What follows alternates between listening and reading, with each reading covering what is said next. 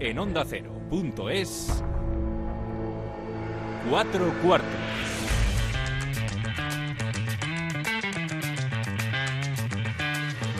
David Katz.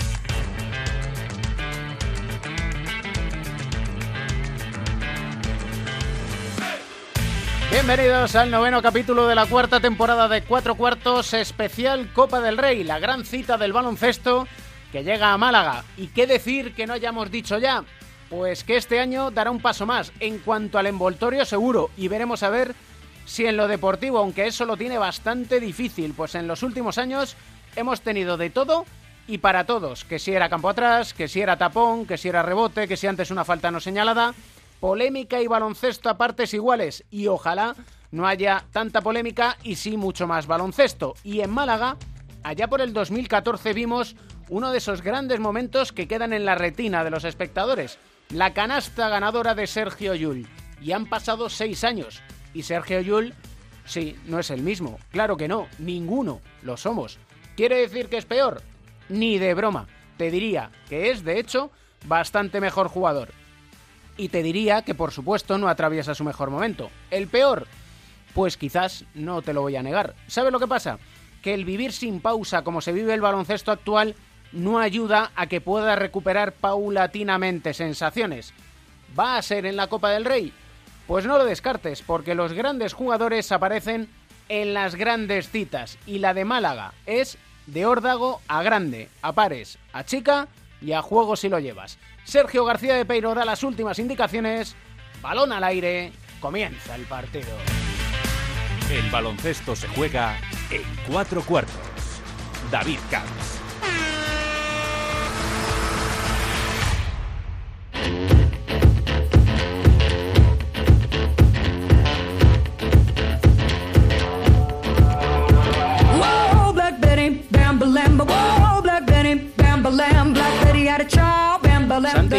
¿Cómo estás? Buenas, ¿qué tal? ¿Tienes ganas de Copa del Rey? Pues sí, la verdad que muchas. Al final hemos trabajado mucho para, para estar en la Copa, eh, somos cabeza de serie y pues eso, con muchísimas ganas de, de poder afrontarla. Yo no sé si cuando visteis el sorteo y visteis que por el por una parte del cuadro van el Madrid, del Barcelona, Valencia Basket, dijisteis, uy, qué oportunidad se nos está presentando delante. Bueno, al final sí que lo piensas un poco, ¿no? Al final son grandes equipos como el Madrid y el Barça que, que es más difícil enfrentarte a ellos, ¿no? Pero al final pues siempre piensas un poco en plan de nos hemos quitado a estos dos que son como los grandes, ¿no? Entonces al final podemos ir escalando poquito a poco, ¿no? Para llegar a la final.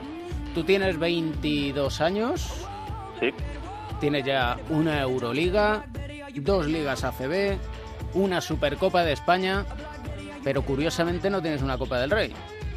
no, Copas del Rey no tengo. Así que bueno, a ver, igual, igual este año cae. Igual cae. Esperemos, claro, o sea, ya te digo, al final vamos con muchas ganas. Eh, eh, tenemos muy buen equipo, ¿no? Con mucha ilusión y a ver qué, a ver qué se puede hacer. ¿Investigas mucho por internet qué se dice de ti? No, no, mucho. Simplemente las redes y tal me dan un poquito igual. Sí que es cierto pues, que alguna vez lo mire y tal, pero no es una cosa que me que necesite verlo, así que no, no me supone mucho problema. Lo digo porque más allá de las redes, es de esto que uno pone Santi Justa, aquí en, en el que todo lo sabe, que Google. Y dice, está considerado una de las mayores promesas del baloncesto español y mundial de su generación. Pues fíjate, mm, lo sé porque me lo acabas de decir tú. Pero, pero vamos, al final, pues no sé, yo lo que quiero es trabajar, seguir mi carrera lo mejor posible, ¿no? Y ya lo que digan los demás exteriormente, pues me halaga, obviamente, ¿no? Me gusta que digan eso, pero vamos, yo sigo a lo mío y trabajando que es lo que toca. ¿Recuerdas Nueva York, allá por el 2015? Sí, hombre, claro. Eso, eso, olvida- eso no se olvida, hombre. En el All-Star Game de la NBA, digamos que paralelamente acuden las jóvenes promesas. ¿Qué aprendiste? que hay mucha gente ¿no? en el mundo, que- en este deporte, que, que siempre te va a hacer cara, que tienes que ir trabajando poquito a poco siempre, que, que puede que siempre haya alguien mejor que tú, así que tienes que dar el máximo. Y nada, y trabajar todo el rato, para que haya menos personas posibles mejores que tú. Que es difícil, porque siempre Es difícil, eso es. Pero bueno, al final como no, como no, como tú tampoco lo sabes, porque hay demasiada gente, pues bueno, tú intentas trabajar lo máximo posible, te centras en, en lo que tienes que hacer y ya está. ¿Quién es el jugador en el que digas quiero llegar a ser como? Pues a ver, es difícil porque tampoco me lo planteo nunca, pero cuando era pequeñito, pues al final siempre, como yo soy madridista, siempre me fija pues en, en los jugadores de Madrid, ¿no? En Rudy, en Jules, en Felipe, y al final siempre han sido como un espejo para mí, ¿no? Españoles, eh, han llegado prácticamente a lo más alto. Y bueno, pues al final me he fijado siempre en ellos. Y bueno, tuve la suerte de estar dos años con ellos eh, trabajando, aprendiendo de ellos, y la verdad que muy, muy ilusionado con eso. ¿Por forma de jugar te pareces a Rudy Fernández? Uf, pues la verdad que yo tampoco quiero, quiero ponerme así, pero bueno, sí que es cierto que tenemos más o menos parecida constitución, ¿no? Somos más, más o menos igual de altura, tal. Pero bueno, ya el tema de, de jugar y tal se lo dejo a los demás, pero vamos, no quiero meterme en esos regalos. No es mal ejemplo el que te pongo, entre otras cosas, porque creo que Rudy Fernández es, si no el jugador más completo de la historia del baloncesto español, ahí anda. Es un jugadorazo, ¿no? O sea, como has dicho, ha estado en la NBA, está en Madrid, ha tenido, tiene un palmarés enorme, ha estado en la selección española muchísimos años. Al final es un ejemplo a seguir, obviamente, y, y por eso. Y al final, si me, si me comparan con él, al final, pues yo estoy halagado al máximo, ¿no? Y, y me gusta, obviamente. Debutaste en la ACB con 17 años y lo haces en un equipo como el Real Madrid. ¿Sentiste vértigo? Pues la, la primera vez bastante. Bueno, claro, yo lo máximo que, que había hecho era jugar en el Junior del Madrid, entrenar a veces con ellos, pero claro, al final el primer día que me dijeron que iba convocado, ya de por sí tenía nervios, ¿no? Eh, y bueno, ya cuando salí, pues imagínate, un pabellón con 10.000 personas delante, que eso pues, nunca había visto en mi vida, pues yo pues acojonado, perdón la palabra, pero estaba acojonado, claro. Y bueno, pues al final esperamos te vas acostumbrando poquito a poco y ahora, ahora te gusta y cuanta más gente haya, pues mejor. Se te quedan pocos ya, 10.000. Bueno, no, no, 10.000 son bastantes, ¿eh? de quita, quita, pero Hay muchas veces que no pensamos en cómo una persona puede quedar impresionado ante la mirada de 20.000 ojos. Pues cuando no estás acostumbrado a, a eso, al final que te miren otras personas te impone bastante, ¿no? En, en lo que tú haces. Pero al final es, es eso, es, es acostumbrarse a, a esas cosas, ¿no? Y poquito a poco lo vas lo vas queriendo, ¿no? Más que más que quitártelo de encima. ¿Qué es lo mejor que te ha pasado hasta ahora? Que al final los, los dos años en Madrid han sido un aprendizaje muy grande, ¿no? Aparte de, de obviamente muchos títulos que, que he ganado. Y bueno, como te he dicho, al final he aprendido de grandes jugadores, he podido vivir momentos inolvidables, ¿no? Como la Euroliga, las ligas, y al final pues eso se queda para siempre, ¿no? Y bueno, y después ahora aquí estoy aprendiendo más, eh, con, con más minutos, ¿no? Y eh, intentando ser mejor jugador y nada, yendo poquito a poco para, para ser mejor. Qué importante esto que me has dicho de con más minutos. Al final es cierto, ¿no? Cuanto más minutos tienes, más vas mejorando, ¿no? Más te sientes mejor. Al final es, es cuestión de matemática, ¿no? Para quizás algún día volver y crecer como jugador del Real Madrid. como, como es un futuro, pues al final tampoco pienso en ello, ¿no? Yo estoy aquí en Tenerife muy a gusto, tenemos un equipo muy bueno, hay mucha química en el equipo eh, fuera de la pista, así que la verdad que estoy muy contento aquí y de momento no pienso en el futuro. Si ya, ya cuando vengan los años venideros, ¿no? Ya pensaré qué hacer, pero de momento aquí estoy muy a gusto. Reclamamos que tengáis muchos más minutos, que tengáis más presencia, que podamos hablar con vosotros y de vosotros. Y no sé si vosotros lo percibís como dejad tanto de insistir porque va en nuestra contra. Bueno, al final depende. Al final eh, exigir tantos minutos, al final es difícil para el entrenador y todo, porque eres nuevo, no has demostrado prácticamente de momento nada, ¿no? Eh, Tienes grandes jugadores por delante tuya que ya tienen bastante experiencia. Entonces es difícil, claro, pero bueno, lo que tienes que hacer, como digo siempre, ¿no? Al final es trabajar, eh, demostrar cuando tengas la oportunidad y ir poquito a poco. Si, si te sale mal, pues seguir hasta que tengas otra y ya está. ¿A quién das como favorito en la Copa? Hombre, a ver, aparte de nosotros, ¿no? Que obviamente es el objetivo. A ver, claro, si te digo Madrid o Barça es difícil, ¿no? Porque al final se van a... Igual se cruzan, así que yo voy a tirar un poquito también de sentimiento, ¿no? Por mi equipo y, y diré Madrid. ¿Qué es lo que ves que tienes que mejorar? Un poquito de todo, ¿no? Quizá el tiro de tres, ¿no? Que siempre al final han hablado de eso. Lo estoy mejorando, ¿no? Estoy tirando cada mejor, con más confianza. Quizá el bote, ¿no? Más eh, manejo de balón para jugar pick and roll, tal. Y bueno, defensa también, que hay que mejorar siempre un poquito más en defensa. Pero vamos, al final, como, como se dice, hay que mejorar siempre en todo, ¿no? Para poder ser un jugador completo y, y de máximo nivel. ¿Dónde estabas cuando se conoció la noticia, triste noticia del fallecimiento de Kobe Bryant? Ah, pues mira, justo estaba jugando a la Play, la verdad, porque era aquí aquí eran como las 8 de la tarde más o menos. Estaba jugando a la Play con un amigo y justo vi el tweet de Luca que puso como no por favor algo así Mm. y digo, ¿qué ha pasado? ¿Qué ha pasado? Ya me puse a mirarlo y vi lo de Kobe Bryant y, y claro, empecé con mi amigo, no puede ser, no puede ser. Y ya dejamos de jugar a la Play, estuvimos como media hora viendo noticias de qué pasó y pues eso. Eh, La verdad que muy triste, obviamente, porque es una leyenda del básquet, ¿no? Nos ha dado mucho. Eso, al final te demuestra que son cosas que pasan, ¿no? A todo el mundo y que, y que tienes que tienes que vivir como si fuera el último día prácticamente. Tú has crecido con Kobe Bryant. Sí, sí, está claro. Al final, todos los highlights que te puedes ver en YouTube, ¿no? Todos los partidos que haya por la noche, está él. O sea, obviamente es un icono del baloncesto. eh, todo el mundo ha crecido viéndole y, y obviamente, pues una pena grandísima, ¿no? Que, que se haya ido y encima con su hija también. Yo hay una cosa que según van pasando los días y las semanas, creo que nos vamos a dar más cuenta y es de el impacto más allá del baloncesto que tenía Kobe. No era solo el baloncesto, sino al final estaba en todos los lados, ¿no? O sea, pr- prácticamente cuando se, cuando se supo del fallecimiento se quedó para todo el mundo. Aunque no supiera de baloncesto porque todo el mundo le conocía. Quiero que me recomiendes una canción para cerrar este cuarto. Pues la verdad que no soy mucho de canciones favoritas, pero bueno, estaba pensando en alguna. Y yo creo que te voy a decir la de Izal Copacabana, ¿no? Porque al final la escuché mucho cuando estaba en Madrid, la escucho aquí de vez en cuando también. Y bueno, yo creo que me trae recuerdos bonitos, así que el año pasado que Sergi era el DJ del equipo, no, no he parado de escucharla. Así que Pásatelo bien siempre. muchas gracias. Un abrazo enorme. Chao. Chao. Todos al cielo, calma, quietos, cojan aire, quizá nos toque correr.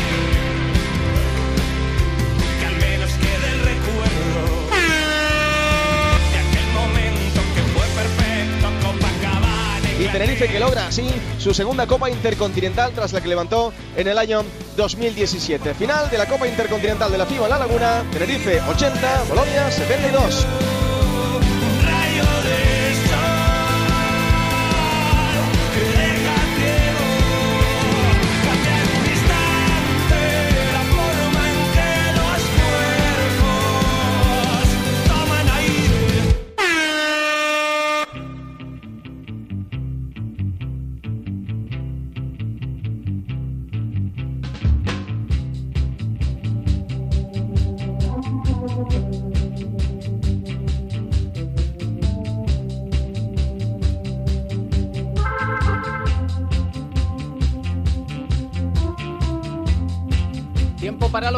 Analistas. Joe Llorente, Pepe Catalina, ¿cómo estáis? ¿Qué tal? Muy bien, estupendamente. Muchas gracias. Muy bien, gracias. En esta semana de Copa del Rey enfocado un poco hacia ella, claro. ¿Tenéis ganas? ¿Apetece? Siempre, sí, sí, sí, la Copa siempre, siempre es muy atractiva, ¿no? Y este año pinta bien. Pinta que vamos a tener una Copa emocionante, con eh, partidos buenos y, bueno, siempre que hay algún, alguna sorpresilla, ¿no? Que ya no deberíamos llamar de sorpresa, ¿no? Porque como siempre hay al- pasa, pues entonces ya deja de ser sorpresa, ¿no? es curioso, ¿no? Como nos sorprendemos de que haya sorpresas cuando lo habitual es que haya sorpresas. No sé Pues sí. Perfectamente. Has hecho una parte contratante de la primera parte. Pues sí, la verdad que es un torneo que cada año cuando llegamos a él, pues decimos lo mismo, pero la verdad. Seguramente una de las mejores cosas que tenga la Liga CB desde hace muchos años, el, formato de un torneo apasionante, con cuatro días en sede única, que disfrutan muchísimo más aquellos que acuden directamente como participantes y los que lo ven in situ, aunque también siguiéndolo desde la distancia es un torneo apasionante y, y del que se habla muchísimo durante estos días. A veces se habla más de la Copa del Rey, incluso que del playoff final de liga, lo cual siempre tiene que invitar a una reflexión, pero centrándonos en ello, pues es un torneo muy atractivo, ¿no? Porque todo lo que sea inmediatez, todo lo que sea el que se están jugando y se están jugando que el que gana sigue y el que pierde se queda fuera y el que gana es campeón y el que pierde pues ya no, no va a poder serlo, creo que tiene muchísimo atractivo, ¿no? Eh, a veces cuando estamos en la fórmula eh, playoff eh, y alguien está viendo una cosa y te pregunta, bueno, y esto, bueno, mira, es que si ganan este, empatan la serie, entonces hay un tercero, te vas perdiendo, ¿no? Y, se va diluyendo. Por eso el, el torneo norteamericano de universidades, el marzo maldito, donde es un torneo también del CAO, pues tiene tanta repercusión. Así que nada, sigamos disfrutando una vez más de algo que está muy bien, que es un éxito y aquello que funciona no hay que tocarlo. Y dentro de esa sorpresa por la sorpresa, que deja de ser sorpresa, que dice Joe, quizás hay mayor atractivo por cuanto una parte del cuadro está confeccionada por los grandes favoritos, Barça, Real Madrid y Valencia como tercer favorito, y la otra parte con Tenerife, Andorra, Unicaja y Zaragoza.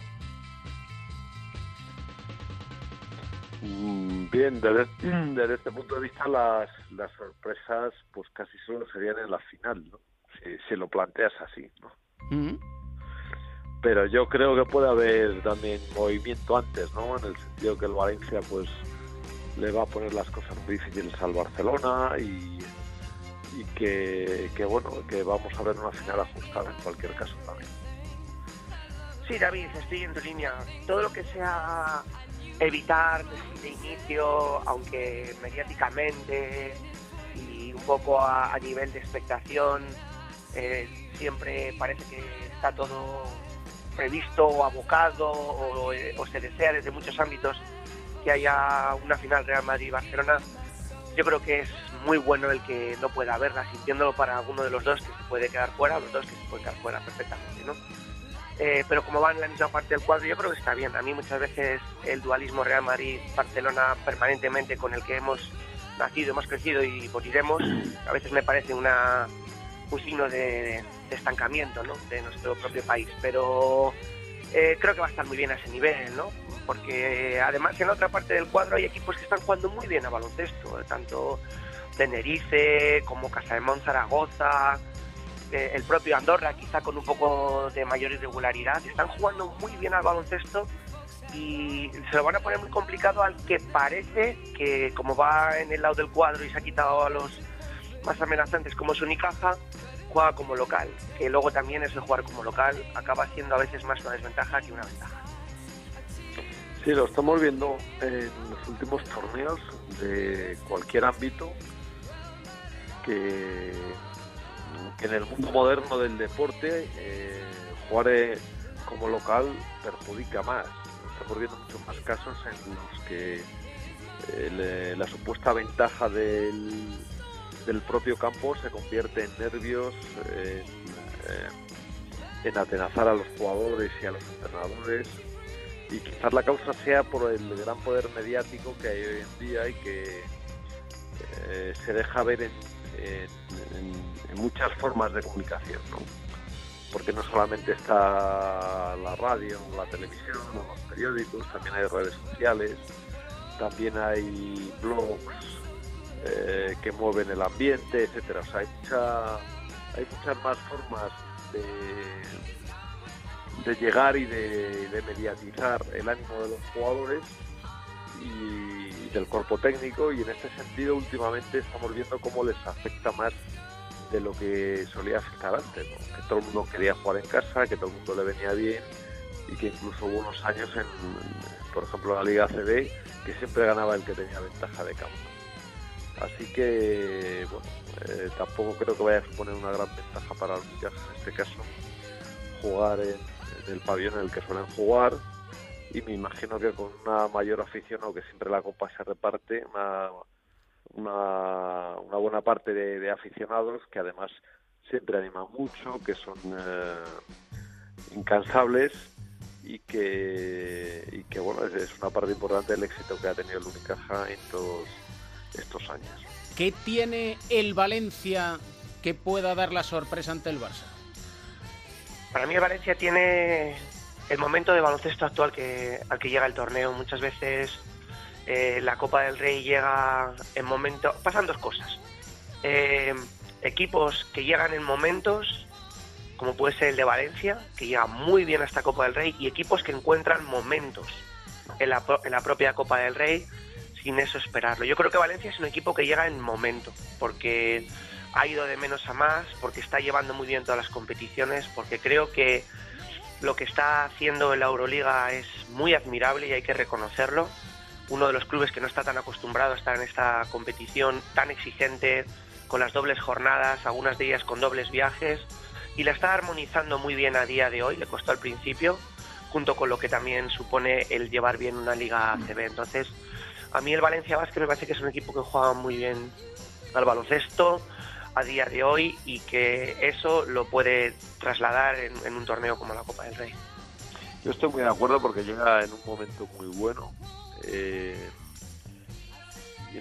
ha recuperado un jugador importante como Joan su, en su mecánica de juego y además los jugadores van adquiriendo confianza eh, mm, el modelo que tienen hoy en día porque tras un, comienzo de, tem- de temporada muy balbuceante ahora mismo eh, se ven capaces de enfrentarse a cualquiera. Y además los resultados les están acompañando. Así que a un partido y eh, con la emotividad que rodea la Copa y, eh, en la que siempre entra además un componente importante que es eh, cómo manejar lo que sucede en un partido y quién tiene más o menor presión eh, en el partido también. ¿no? Y en este sentido, pues el Barça tiene mucha mayor presión y eso pues también en momentos determinados del partido puede jugar en contra del Barça y a favor del Valencia que llega repito, con mucha confianza y con un muy buen juego. Y en el cuarto de final entre el Real Madrid y el Bilbao, ¿tiene el Bilbao capacidad o posibilidad de sorpresa? Hay que dársela, ¿eh? Sí. Hay que dársela. Es un equipo que mm, a otro nivel está haciendo una gran temporada. Estamos hablando de un recién ascendido donde eh, ha conseguido Alex Mumbrú y su cuerpo técnico dotar y, y su dirección deportiva dotar de una plantilla muy compensada, yo creo que además muy bien estructurada, manteniendo el bloque de jugadores que subieron, o parte del bloque que subieron de la LEP a la ACB, lo cual ya te da una identidad, y luego con muchos aciertos en fichajes de jugadores que han venido de fuera, eh, sobresaliendo el caso de, de Boatel, pero también eh, recuperando a jugadores que parecía que se perdían por el camino, como puede ser el caso de, de Balvin, ¿no? que era un jugador que estaba empezando ya a entrar en una situación de, de que bueno pues iba difuminando, como le pasa a otros, ¿no? que, que apuntan mucho y se quedan en poco. Y viviéndole cómo juega, creo que tiene argumentos. Tiene argumentos para, para poder ser un equipo que le ponga al Real Madrid en dificultades, porque también el Real Madrid llega a esta copa pues eh, no en su mejor momento de juego, por eh, quizá el momento de la temporada, por las idas y venidas de lesiones, por los mejores eh, jugadores que a lo mejor no están en, en su versión más positiva o más eh, deslumbrante. Bueno, yo creo que, fíjate, eh, en este caso para mí el Valencia es un equipo que llega en un momento y el Real Madrid puede ser un equipo de momento, es decir, que no llegue como tal a, la Copa del Rey, pero que la Copa se encuentre a sí mismo y, digamos pueda disipar esas dudas que ahora mismo puede haber en el ambiente sobre su fortaleza y sobre bueno pues eh, todo lo que pensamos del Real Madrid cuando está en su mejor versión. Bueno, estos equipos como, como el Madrid son capaces de cambiar en un, en un, en un momento. ¿eh? Y además cuando llegan eh, pues este tipo de competiciones tan especiales como la Copa, los jugadores son capaces de volver a su máximo nivel y el equipo de repente a engrasarse y a volver a ser el mejor. Eh, quizás tiene un problema, pues que otras veces tenía un par de partidos para para llegar al, en el mejor momento de la final, eh, probablemente en semifinal va a tener ya un partido, bueno, seguro, semifinal va a tener ya un partido muy duro. Entonces, desde este punto de vista, pues tiene menos recorrido para alcanzar el punto dulce, que además lo suele hacer el Madrid y le ha pasado muchas veces de tener en esta, temporada, en esta época de la temporada un bachecillo y tal, ¿no? Porque tiene muchos jugadores que juegan en las selecciones, porque las temporadas son muy largas, etcétera, ¿no? Y que luego en la Copa, sin embargo, resurge. Y sí que le doy oportunidades al Bilbao Basket porque en la Liga ganó el Madrid, además le pegó una paliza. y porque además tiene un equipo eh, muy compensado, pero además con grandes jugadores para el eh, baloncesto que se juega hoy en día. O sea, tiene tiradores muy buenos, tiene jugadores muy atléticos y quizás para mí la posición más, más eh, débil que está en la dirección del juego eh, por la irregularidad del base. ¿Cómo se llama el francés este? Botel. Botel. Eh, no, Russell, Russell. Bruselas. Russell, Russell, Botel, Botel es el exterior, Russell es el, Sí, el sí, por eso es que se me había quedado- coincido. Se- son muy parecidos los nombres, yo también me equivoco, yo, güey. Yo Sí, también sí, por eso me, me había, es que me había quedado con el, eh, con el tirador y no me venía Russell. Y Russell es un jugador que puede jugar muy bien, pero que también a veces juega muy mal. O sea, es un jugador bastante Sí. heterodoxo, ¿no? Para el Es verdad. día, que- pero que a mí me gusta mucho verle jugar porque es capaz de grandes actuaciones, ¿no? Que bueno, pues Sí, pero a día de hoy no tiene término medio, es verdad. Exacto, exacto, sí, exacto. Y en, en la otra parte, Tenerife, Andorra, Unicaja, Zaragoza. Con estos cuatro equipos, la duda que yo mantengo es quién será capaz de gestionar mejor la ilusión de poder llegar a una final. Pues esa, es- esa, esa la tiene primero el Unicaja, que juega en casa y que de ese grupo presupuestariamente es el más potente, es el que sobre, la, sobre el papel tiene la mejor plantilla, aunque anda lidiando con problemas de lesiones y que puede que todavía necesiten hacer algún cambio en, en la misma, que ha mostrado cierta irregularidad durante la temporada, en algún, siendo brillante y siendo más ramplón en, en otras situaciones. De hecho, el Unicaja, bueno, seguro que esto vino de la tranquilidad, pero en la, eh, quedó noveno después de la primera vuelta. O sea que hubiera quedado fuera de la copa, pero bueno, yo creo que eso también viene como efecto de la tranquilidad que tenías la plaza. Entonces, ellos están ante una oportunidad muy buena de volver a, a reverdecer eh, los mejores tiempos que, que ha tenido Unicaja y que desde hace eh, ya algunos años, pues después de esa Eurocup que hicieron contra Valencia, eh, necesita, ¿no? Unicaja son, es una institución, es un equipo que necesita alimentarse con algún título. Aquí hay una oportunidad de poder llegar hasta ahí, pero ojo, ¿eh? está para mí el equipo que mejor ha jugado baloncesto en esta primera vuelta, eh, siendo el, el nivel eh, que tiene, digamos, en, en su presupuesto, que es Casa de Mon Zaragoza. Y Iberostar Tenerife ya no es una, como hablábamos hace varios años, no uno que se de repente se ha colado, no, es ya una apuesta firme y le ha quitado el protagonismo en las islas a- al Herbalife Gran Canaria, otro era el representante habitual en este tipo de situaciones. Y el Moraván Andorra, pues también, ha ido, ha ido estabilizándose, ¿no? Equipos además que eh, llevan muy bien las competiciones europeas, equipos con hechuras ya de grandes, no siendo del nivel de los grandes por su gasto económico. Y, Tenerife además, no sé si acusará un poco el, el- el des- el descanso o la falta de él por la celebración de la Copa Intercontinental el último fin de semana.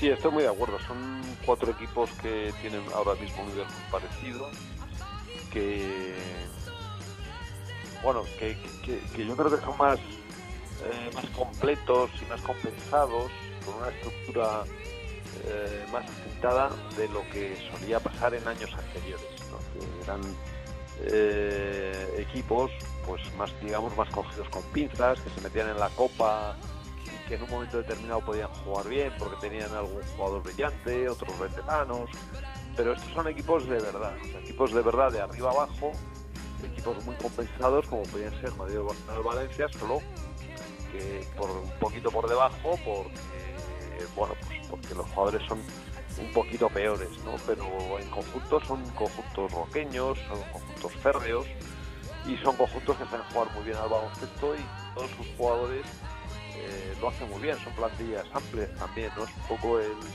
el concepto de, de plantilla moderna, ¿no? Y pues por el juego que hay hoy, con que hay tantos cambios y tal, estas cosas que le gustan a los entrenadores hoy. Y, y bueno, pues eh, yo creo que entre ellos puede pasar cualquier cosa. Yo les veo muy igualados y, bueno, pues el que encuentre el momento, como decía Pepe, o el que sepa eh, mejor gestionar las emociones o la ansiedad por, por hacerlo bien, pues eh, pueden ser los que vayan a ganar. Tiene muy buena pinta esta Copa del Rey de Málaga con estas eliminatorias Barça, Valencia, Real Madrid, Bilbao Tenerife, Andorra, Unicaja, Zaragoza. Tan es así que el 20% de los aficionados que se van a dar cita en el Martín Carpena no son de ninguno de los ocho equipos que van a intentar conquistar el título que logró el año pasado el Barcelona. Tengo una duda antes de despediros. Joe, tú cuando eras joven los entrenadores, cuando eras joven me refiero de edad de minicopa, infantil y demás, no ahora que eres joven también. Sí, sí, dime, dime. ¿El entrenador te iba con una pizarra y te indicaba jugadas y demás? Eh, no. Vale, es que de eso vamos a hablar ahora con Beirán porque... Lo, lo eh, más que pasaba es que de vez en cuando y en algún partido importante, eh, en un momento determinado, el, entrenador se sacaba unas monedas del bolsillo y ponía ahí cuatro o cinco monedas y decías, pues hoy vais a hacer esto y no sé qué. Así sobre la marcha, pero era muy, era muy extraño. Era muy extraño. Y no, no, no, no recibíamos demasiadas explicaciones, teníamos pocos sistemas. Yo creo que de, bueno, de, entonces no se sacaba de fotos, fíjate. Es Pero que- de banda, de banda para sacar de banda tampoco teníamos sistemas, o sea, era todo bastante, eh, era todo bastante libre. Es que llevo bastantes años viendo a los entrenadores de la minicopa con una pizarra y me entra me entran los siete males. Te, te da, re- te da repelús. Bueno, ¿no? que Bueno, sí me da pero repelús. Eso, David, eso tiene dos explicaciones. Una, que desgraciadamente todo es mucho más precoz en la vida en general y la precocidad también abarca el baloncesto, con lo cual, para mí, la, eh, con todo el respeto del mundo, y no soy entrenador ni voy de entrenador, eh, en la edad en la que se disputa la Copa quizá ese adorno faltaría, ese adorno sobraría, eh, no, no se le echaría en falta. Pero también tienes que pensar una cosa, en aquellos tiempos de los que tú estás hablando era muy difícil encontrar una buena pizarra de baloncesto y ahora te las hacen personalizadas, muy bonitas y hasta mola tenerlas. Eso es cierto, eso es verdad. Pero ahora le preguntaré a Beirán, que es un poco más moderno que yo. Señores, que lo pasemos bien en la Copa del Rey. Muy bien, muchas gracias. Que así sea, un abrazo. Un abrazo para todos.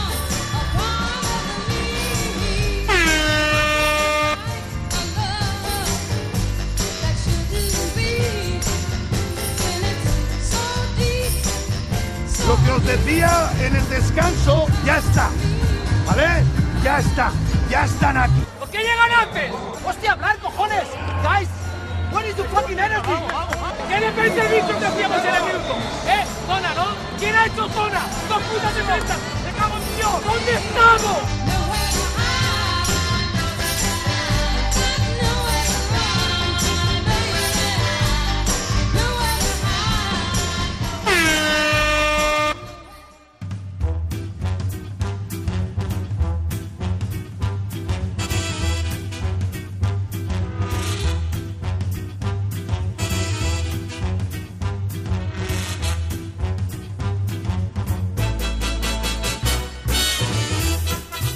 Y a José Manuel Beirán, nuestro psicólogo del deporte y medallista olímpico, ¿le pondrían una pizarra cuando jugaba en edad infantil? José Manuel Beirán, ¿cómo estás, maestro? Muy bien, David. Estupendamente. ¿Tú cuando jugabas con 14 añitos, 15 años, tus entrenadores te hacían como a Joe Llorente, que era de vez en cuando con unas monedas decir por dónde jugabas, o te iban con una pizarra y te empezaban a señalar? incluso en ACB, yo recuerdo a Moncho Monsalve, que además es un teórico y un entrenador fenomenal, hacerlo con monedas. Y, eso, y a Lolo Sainz y, y, y Ferrandiz, incluso cuando, mm, o sea, en, en muy alto nivel, intentabas no tener que utilizar eso y solamente cuando bueno veías que eran cosas que a lo mejor no podías entender claramente, pero es que ahora mismo es solo solo pizarra. El problema es que con los mayores lo puedes hacer, pero con los pequeños no deberías hacerlo. Mm, Empezar a hacerlo muy poco para que se vayan acostumbrando, porque luego lo van a vivir, pero es que llega un momento en el que prácticamente todos los tiempos muertos es pizarra, es decirles lo que tienen que hacer, no dejarles dejarlo y eso sí que va, va mm, haciendo que los jugadores crezcan menos de lo que deberían crecer, especialmente los que tienen que llevar el peso del equipo. Porque tú has estado como padre viendo la minicopa. Has estado como aficionado viendo la minicopa, has estado como psicólogo del deporte viendo la minicopa. Cuando ves en los últimos años que te has dado cuenta, como yo, que cada vez son más asiduos los entrenadores a la utilización de la pizarra, ¿qué piensas?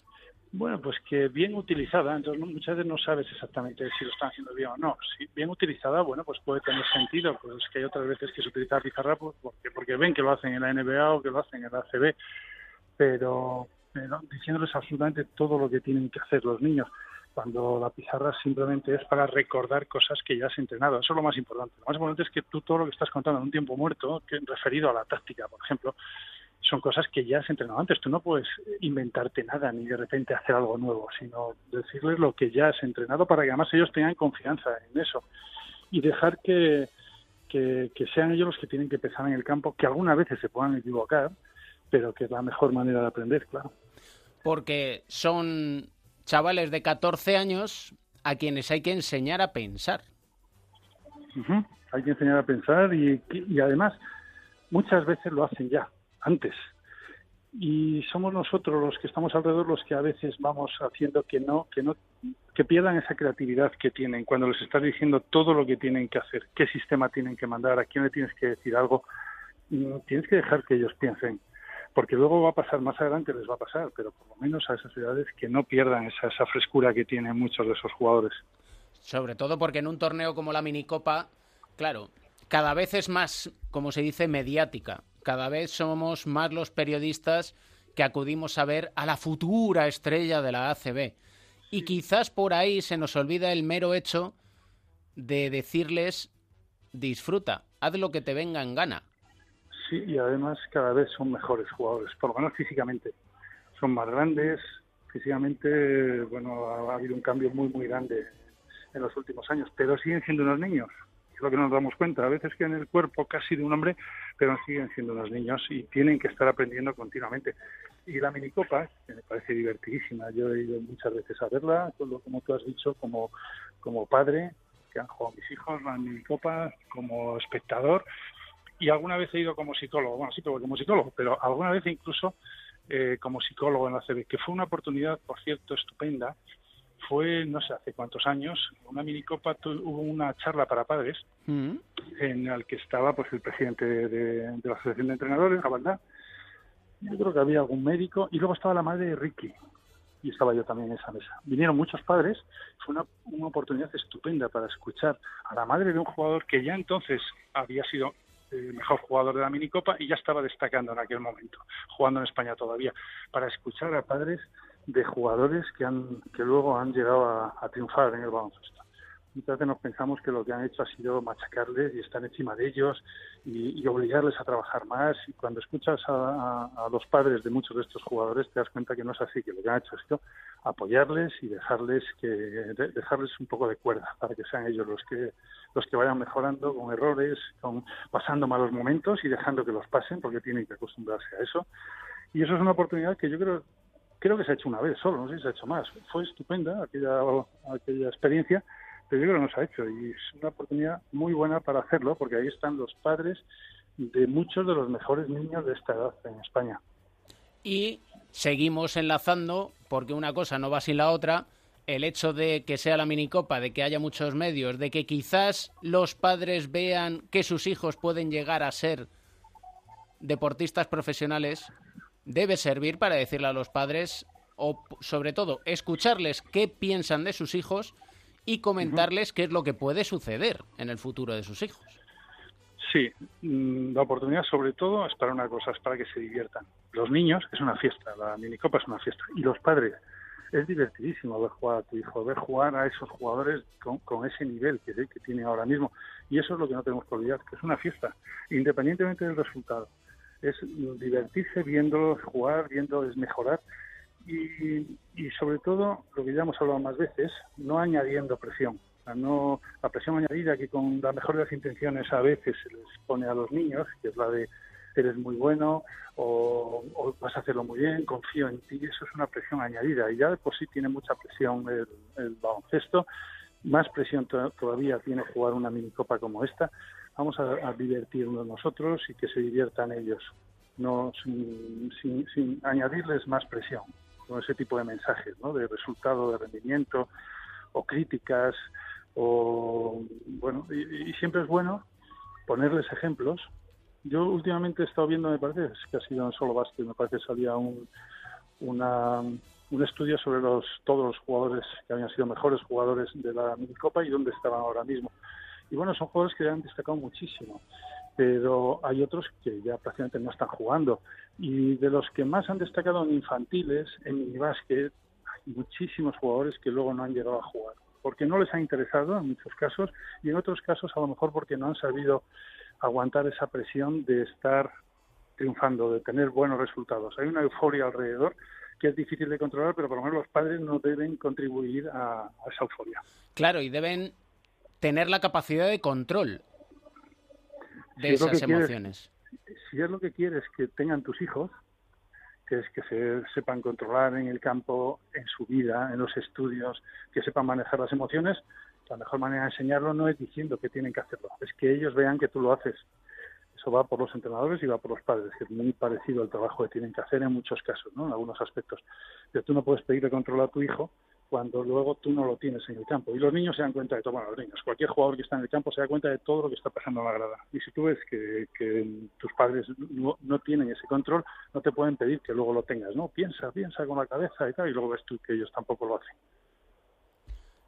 Y quizás lo que tendríamos que hacer es ser más niños, precisamente. Y es dejarnos llevar por lo que es una fiesta, por lo que es una celebración y sobre todo por la creatividad, que nos olvidamos muchas veces y nos ponemos nosotros mismos el freno cuando no deberíamos. Es lo más divertido de la minicopa. ¿eh? A mí lo que más me gusta es ver a ese tipo de jugadores que hacen esas cosas diferentes y a veces equivocándose. No es ir a ver mates y decir, bueno, pues mira, con esta edad, qué mates hace, cómo salta, qué fuerte está. Eso también puede estar bien. Pero es mucho más importante ver a estos jugadores que hacen cosas que a lo mejor más adelante luego en algunos casos se van perdiendo, pero pero es divertido ver jugar a, estos jugadores. Y lo que te decía de- del ejemplo de jugadores, que es bueno que ellos vean que jugadores que destacan mucho a estas edades luego a lo mejor no llegan, pero también hay ejemplos y hay que ponérselos de jugadores que sí que han llegado, se han destacado mucho desde el principio y luego han llegado a ser grandes jugadores. Pero lo más importante es que cuando pongamos ese ejemplo les digamos qué es lo que han tenido que hacer para conseguirlo.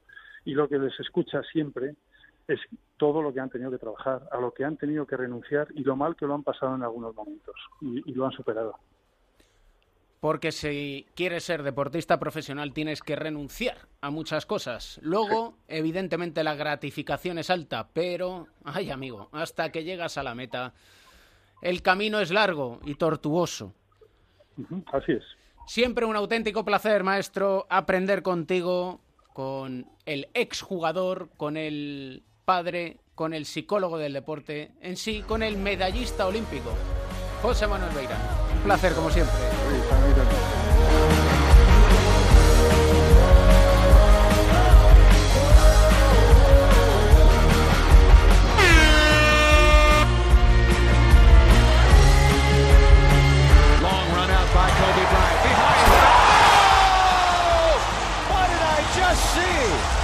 You did a great job. Change direction, behind the back, and then the finish. I mean, the finish. Oh my goodness, number eight. Don't hate like that. Just go ahead and. Oh, okay, go ahead and throw it down, big fella.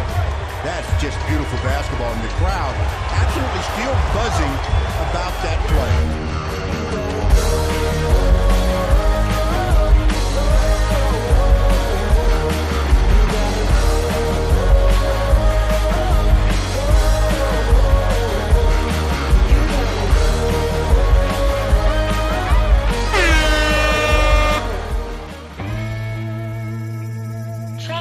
Talking.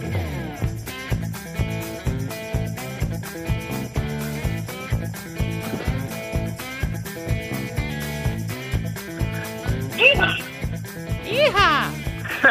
Llega el All-Star. Ah, Ya, bueno, o sea que perdemos una semana de partidos, ¿no? Bueno, más o menos, ¿eh? Porque la semanita previa de All-Star Game, partidazos.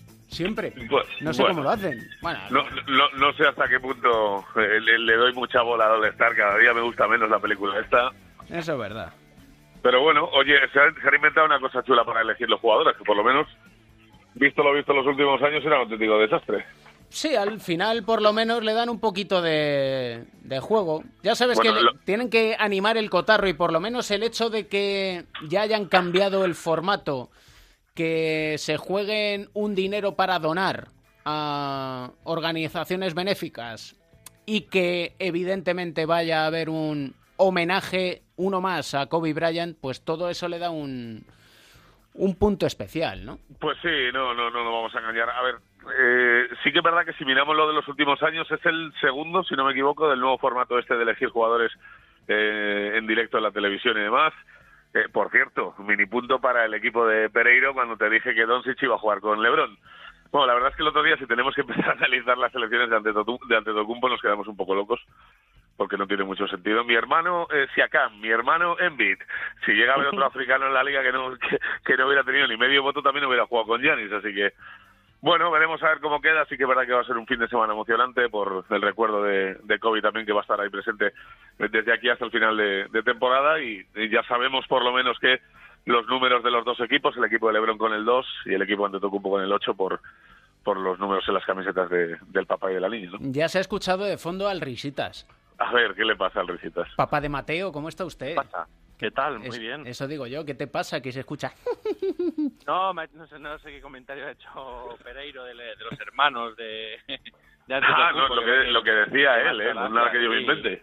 Sí, sí, sí, no, pero eh, hubo un momento dado en esa selección que parecía que iba a ser el resto del mundo contra el equipo de Los Ángeles, porque estaba ahí eh, LeBron con Anthony Davis, con Kawhi Leonard y bueno, yo creo que el All-Star para los que hemos crecido viendo el All-Star, el All-Star competitivo y ahora ves partidos de la época eh, hace muchos años los que era competitivo, yo creo que empezó a perder cierto peso de partido y eh, convertirse más en un show, en una fiesta, en un espectáculo, cuando empezó a tomar fuerza la generación de LeBron, Wade, Bosch, eh, Carmelo y compañía, que yo creo recordar que ya a partir de entonces empezó a convertirse más en un show que, que algo competitivo y que a lo mejor si retomaran un poco la idea, creo que es en la en la liga de béisbol que el campeón del All-Star tiene factor cancha a favor en, en una hipotética final de conferencia.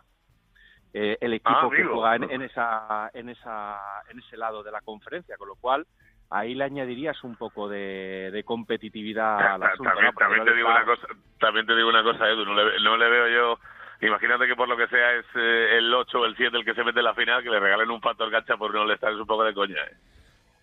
También te digo yo que no sé hasta qué No punto. te digo yo, por sacar el ventilador, ¿eh? que estabais un poquito tiesos todos. Sí, la verdad, est- estamos demasiado tranquilos. No, no, no, no lo neguéis, desde luego. No, no, no, yo no lo niego. Yo estoy esperando que sueltes aquí la bomba y luego ya ver, eh, empiezo. no, la, no la tengo completamente confirmada, ¿Mm? eh, pero como diría mi querido Ares, los pelos de la burra los tengo en la mano, pero se me escapa alguno. Eh, el otro día ya sabéis que ha habido eh, un traspaso entre Miami y Memphis, donde eh, Dion Waiters deja por fin la franquicia de Florida y se va directamente para Memphis, que lo corta a los 10 minutos. Y dos días llevaba en el paro cuando eh, hemos conocido que tiene un workout con los Lakers, que le falta un jugador para terminar el roster, eh, que es amigo personal de LeBron. Así que, señores, si quieren ustedes hacer quinielas de si la semana que viene tenemos un jugador, bueno, un jugador, eh, una persona que lleve una camiseta amarilla nueva, pues yo creo que lo tenemos todo bastante claro, ¿no? Dion Waiters, el mismo que fue cazado en un avión con unas golosinas de dudosa procedencia. No, no, no tengas ninguna duda. Pero el del avión era eh, este Davis, ¿no? Glenn Davis. Y Este fue un control antidopaje, ¿puede ser? No, no. A mí me suena que era más el, el próximo jugador de los Lakers, ¿eh? Pero tú ahora estás Yo- estás intento disculparlo como puedo, ¿eh?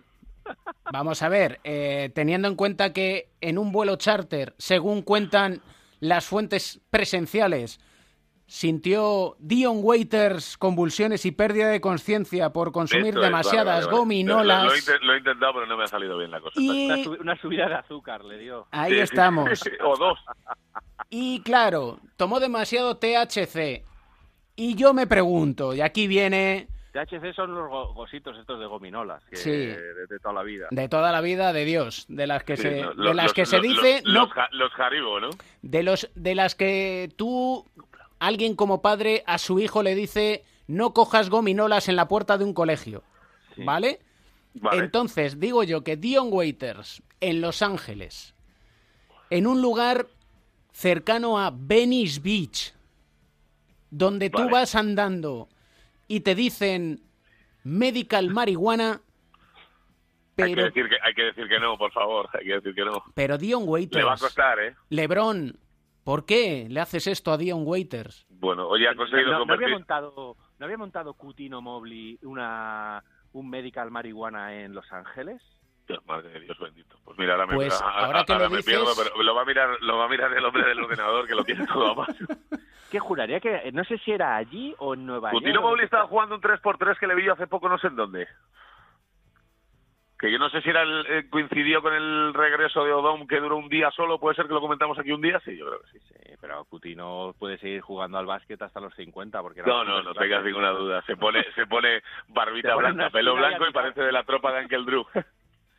Pues yo sigo buscando, ¿eh? Vosotros seguir sacando el... Aquí el, el ¿Papá, ventilador, de, ¿eh? ¿Papá de Mateo no tiene historia hoy o qué? Sí, sí tiene, sí, claro que tiene, pero espérate un... En el rincón de Mateo, Vale, vale, mien- mientras sigue funcionando el hombre que todo lo sabe, ¿qué historia me traes, nos traes, papá de Mateo? Pues hablamos de, para mí, un pivot que me parece un grandísimo jugador, un tío de equipo, Clint Capela, eh, que la semana pasada, ah, ya se me van las fechas, eh, justo era traspasado en Houston, que ahora han empezado a hacer una especie de, experimento sociológico deportivo jugando con bajitos. Eh, despidieron a, vamos, eh, traspasaron a Clint Capela en un multitraspaso, que yo creo no se veía algo similar desde aquella mítico traspaso a múltiples bandas de, de Patty Wing.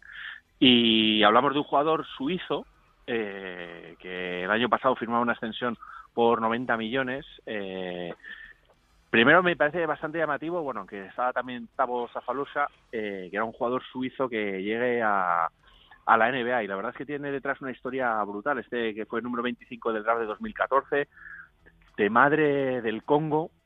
Él cuando sí, no, desde luego de, Alge- de Algeciras no era.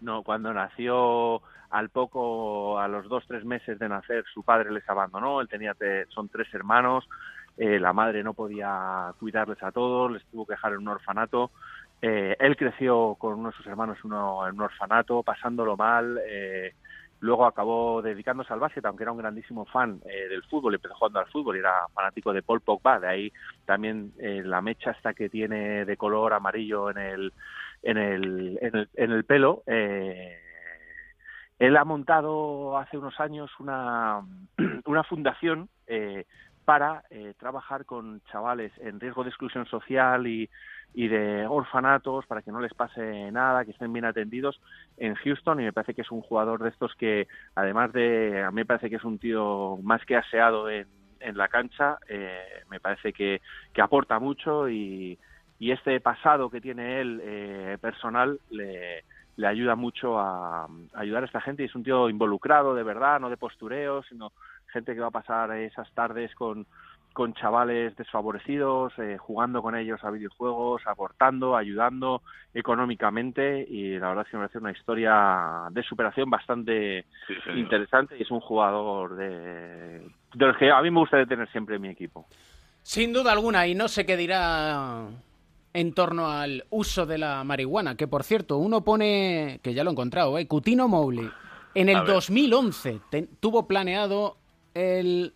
Pero no abrir- lo llevo a cabo, ¿no? No lo sé, no lo sé, no llega, no llega porque luego ya, aquí ya, digamos que el que todo lo sabe deriva en Matt Barnes diciendo Ah, bien, que, bien. que jugó medicado y que sus mejores partidos fueron cuando estaba, digamos que...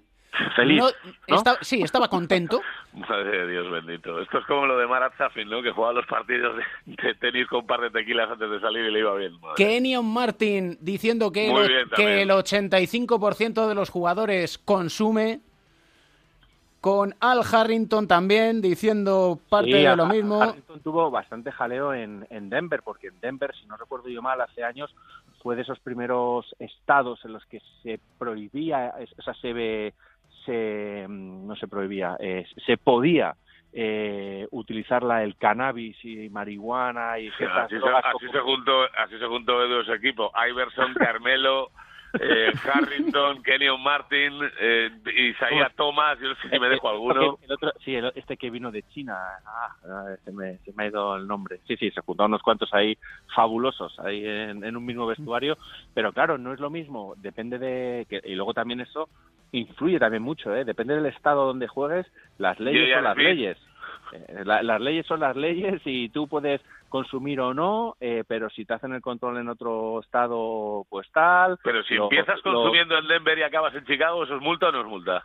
No lo sé, no lo sé. de, Yo por- yo por depende de si no te pillan o no, pero vamos, yo de ellos no consumiría directamente. Es lo más coherente, desde luego. Pero, en fin, de hecho en Bleacher Report podéis ver que ahora compartiremos por redes sociales que dice, "Va- hay varios de los mejores atletas fuman marihuana. Míralos fumando.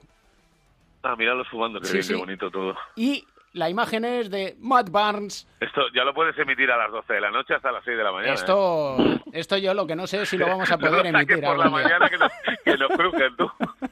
Director's Cut. Vas a hacer uno exclusivo para Mamma mía, hay, que poner- hay que ponerle hilo musical. Hay que, bueno, pues el hilo musical de de Mateo, ojito, que no sé si ha elegido a Bob Marley. Eh, No, la música que traemos hoy tiene, tiene un significado eh, que es, eh, sabes que este pasado fin de semana se disputaba la Copa Intercontinental de, de la FIBA y que Sí. ganaba de forma brillante el Iberostar Tenerife, que para mí me parece que es un mérito brutal lo que han hecho, recomponiendo el equipo de la nada en, en verano, con un plantillón totalmente nuevo. Eh, me parece que están dominando en Europa la Champions League, en ACB se han metido en eh, cabezas de serie para la, Copa del Rey y ganaron esta Copa Intercontinental, primero ganando al campeón vigente de la, de la G-League de la NBA y luego contra un clásico del básquet como la, la Virtus, que es el campeón vigente de la, de la Champions League. Y a la, la celebración en el vestuario era con esta canción. Y ahí sonaba de fondo. Y todos la canturreaban y la verdad es que estuvo muy animado. y Mateo se ha enganchado a esto. Tú imagínate a gente como Bogris, Shermadini, eh, Frank Guerra, auténticos eh, Marcelillo. mastodontes- mastodontes cantando Ay, ay, ay, Puerto Rico. Yo la verdad es que a un georgiano como Sermadini cantando ay, ay, ay, Puerto Rico, Bueno, que, que o sea cualquier cosa, ¿eh? madre mía, madre mía. La verdad es que todo este último tramo de este capítulo especial Copa del Rey All Star Game para que No lo vas a emitir, ¿no? Yo, yo creo que no. creo que se va a Pero quedar en la mejor. reserva. Más que nada porque hemos hablado de todo, pero no sé si hemos hablado de baloncesto. No, la verdad es que no. Pero también Hemos- os digo hemos una hablado de cosa. todo y de nada a la vez. Eso es cierto, eso es cierto, pero os voy a decir una cosa. Y es que nuestro querido y adorado Kobe Bryant decía que la vida es muy corta, Sí, señor. no merece la pena venirse abajo, ni estar triste, ni estar cabreado, ni estar enfadado, sino que hay que ser feliz. Y precisamente hemos intentado con todos estos temas ser felices. Y sobre todo trasladar la felicidad a todos aquellos que siempre nos escuchan aquí en Cuatro Cuartos. Así que yo no sé si tenéis algo más que decir o cantamos los tres a capela. Ay, ay, ay, ay, yo, ay, ay. yo creo que habría que despedirse con una frase que, que, que uno que aprendí hace años. Eh, sabiduría 100% es de la película de eh, Mulan, en el que el maestro Uwei dice... No, de Kung Fu Panda, en el que el maestro Uwei dice Pero que el pasado es historia... es, ¿eh? te, te quedó el marcado. ¿eh? pasado, el pasado es historia, el futuro una incógnita y hoy es un regalo y que por eso se le llama presente. Ahí está, perfecto. Mamba out, como diría aquel. Carpe diem, señores. Un besito. Venga, a pasarlo bien.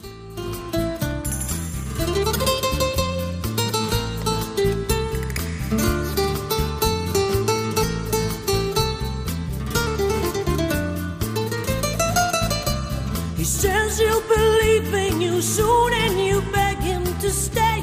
Síguenos en Twitter, arroba 4 cuartos OC. Y también en la página de Facebook, 4 cuartos. though we'll be far, he promises it right every day. When time will be right, he'll come back and he'll take you away.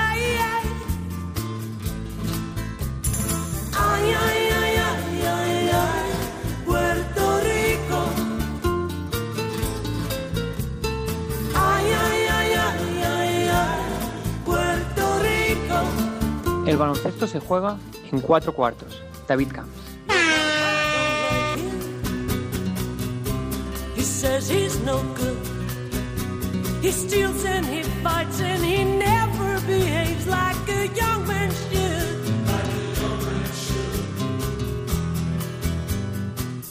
Angelita, she knows. Don't cry, Angelita. She's not that bad inside.